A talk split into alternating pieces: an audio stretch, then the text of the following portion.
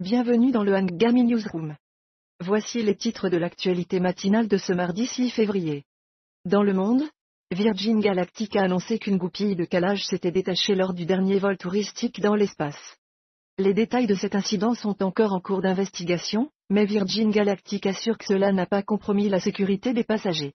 Dans le domaine scientifique, des chercheurs pensent maintenant savoir pourquoi les tardigrades, ces petits animaux microscopiques, sont si indestructibles.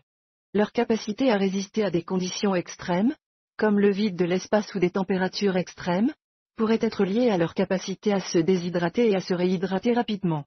Au Moyen-Orient, la guerre entre Israël et le Hamas continue de faire des ravages.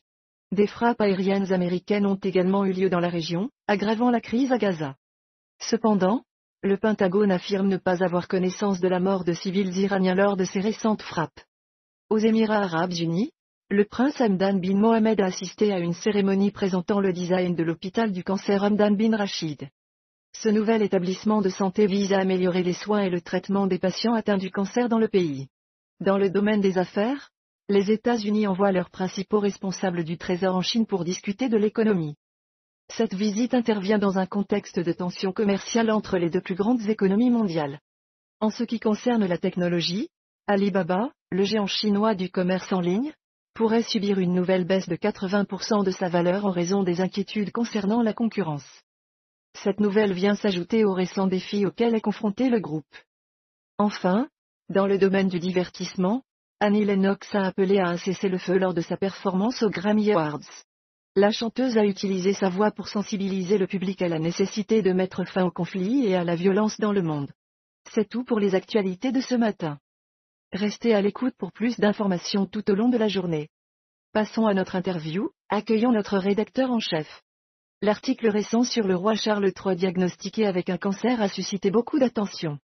Pouvez-vous nous donner plus d'informations sur le type de cancer dont il souffre et comment cela pourrait affecter ses fonctions publiques? Bonjour à tous, selon l'article récent, le roi Charles III a été diagnostiqué avec une forme de cancer, bien que le type exact n'ait pas été révélé. On sait que ce n'est pas un cancer de la prostate, mais qu'il a été découvert pendant son récent traitement pour une prostate élargie.